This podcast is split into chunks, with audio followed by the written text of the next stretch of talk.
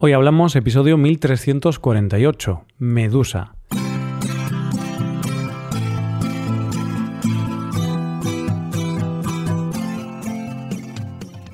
Bienvenido a Hoy Hablamos, el podcast para aprender español cada día.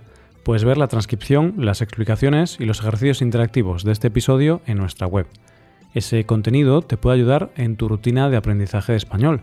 Hazte suscriptor premium en hoyhablamos.com. Buenas oyente, ¿qué tal? El mito del que vamos a hablar hoy es uno de esos que se ha convertido en un auténtico icono. Solo con ver una representación del mito eres capaz de decir quién es. Pero es que además, a día de hoy, se ha reinterpretado y muchas mujeres lo están reivindicando para defender a las mujeres poderosas. Sin ir más lejos, la cantante Rihanna posó para una revista simulando a la protagonista de este mito. Hoy hablamos de Medusa. Al preparar este episodio me acordé de la película Slumdog Millionaire. ¿Te acuerdas de la película? Era aquella en la que un chico de Bombay participa en el programa ¿Quién quiere ser millonario? y piensan que está haciendo trampas porque conoce todas las respuestas.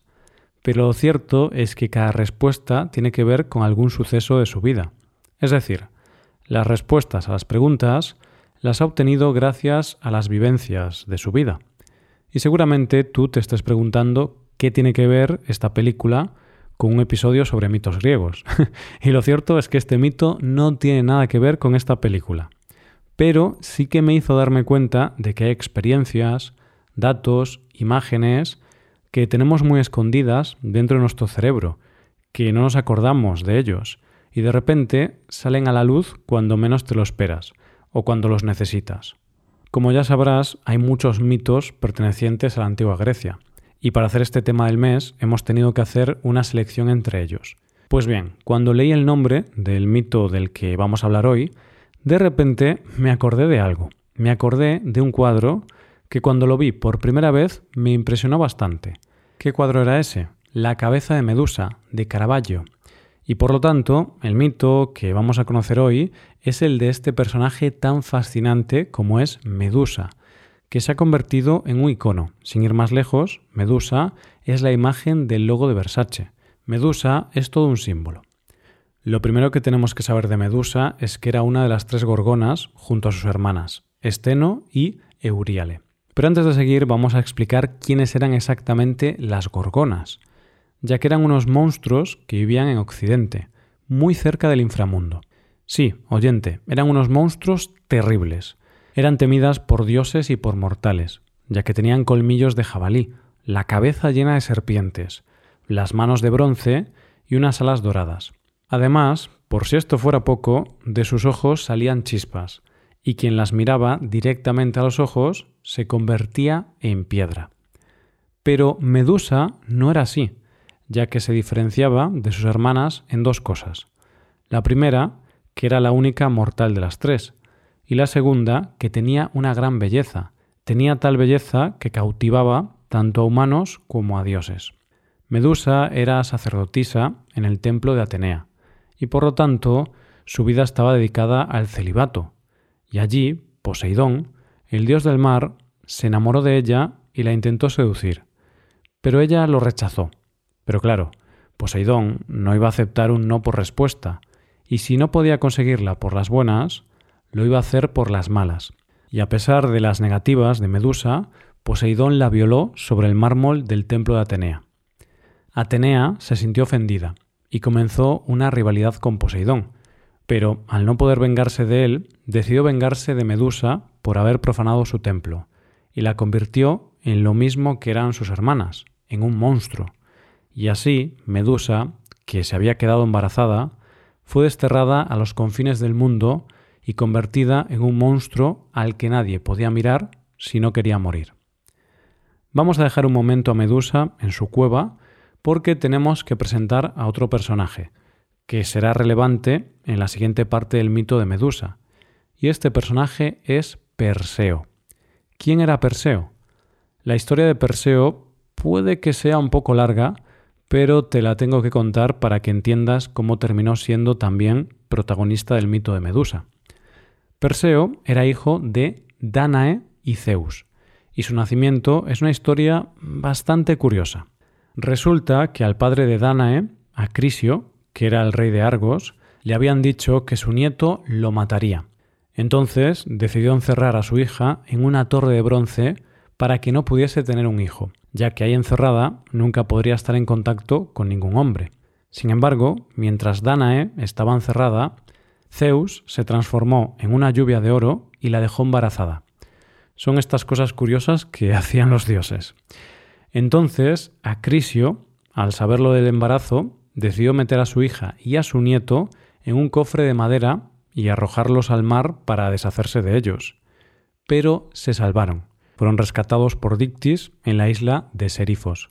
Y éste ayudó a la familia y crió a Perseo hasta la edad adulta.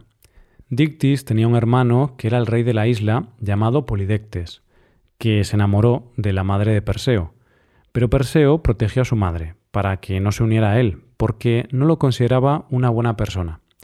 Y como castigo, Polidectes engañó a Perseo para que hiciera una misión suicida, que le llevara la cabeza de Medusa. La misión era complicada, así que Perseo pidió ayuda a los dioses, y así Hermes y Atenea le hicieron varios regalos para ayudarlo en su misión. Le dieron unas sandalias aladas, el casco de la invisibilidad de Hades, una espada y un escudo espejados, es decir, unos objetos que le permitían ver reflejada a Medusa sin que ésta lo viera a él. Cuando llegó a la cueva se dio cuenta de que la misión era bastante peligrosa, porque al entrar vio muchas estatuas de piedra, estatuas de todas las personas que habían intentado esa misión antes que él, y que Medusa había convertido en piedra. Pero Perseo sabía que la única manera de lograr su misión era ser prudente y encontrar el momento oportuno, y así esperó a que las gorgonas se quedaran dormidas. Y así, viendo el reflejo de Medusa, se alzó por encima de ésta, gracias a sus sandalias aladas, y de un solo golpe le cortó la cabeza a Medusa. En el mismo momento en que Perseo le cortó la cabeza a Medusa, de ésta brotaron los dos hijos que había engendrado con Poseidón, Pegaso y Crisaor. Cuando las hermanas de Medusa se dieron cuenta de lo que había pasado por el grito desgarrador de Medusa, persiguieron a Perseo, pero éste, gracias al casco que lo hacía invisible, consiguió huir. Finalmente, Perseo volvió a Serifos. Si recuerdas, antes te contaba que el rey Polidectes había enviado a Perseo a esta misión suicida para poder aprovecharse de su madre. Pues bien, cuando Perseo regresó a Serifos, se encontró a Dictis, el hermano del rey, y a Danae, su madre, refugiados en un templo porque Polidectes iba por ellos. Perseo mostró la cabeza de Medusa a Polidectes y a sus aliados, y así todos quedaron petrificados. Después de eso, Perseo nombró a Dictis rey de Serifos, y le dio la cabeza de Medusa a la diosa Atenea, que la usó como escudo en múltiples ocasiones, ya que a pesar de estar sin vida, seguía teniendo el poder de convertir en piedra a quien la mirara. El mito de Medusa posiblemente sea uno de los que más ha influido a la sociedad, uno de los más retratados y estudiados, y por lo tanto uno de los que tienen más representaciones. Hay estudios que dicen que el mito de Medusa tiene que ver con el hecho de enfrentarte a tus miedos, donde Medusa representa todo aquello que queremos conseguir, aquellas cosas que en un principio son bellas y fáciles y más tarde se convierten en algo que da miedo y algo que parece imposible de alcanzar. Perseo sería la representación de la valentía, de la astucia y la constancia que consigue enfrentarse a su miedo y salir airoso de todo aquello que se propone a pesar de que parezca imposible. Otra interpretación habla de este mito como una metáfora del arte, cómo el arte cumple la misma función que cumple el escudo, protege y refleja la realidad. En este simbolismo se plantea que todos nosotros tenemos demonios internos, terrores y miedos que nos obsesionan. Y solo a través del arte somos capaces de enfrentarnos a todos esos miedos.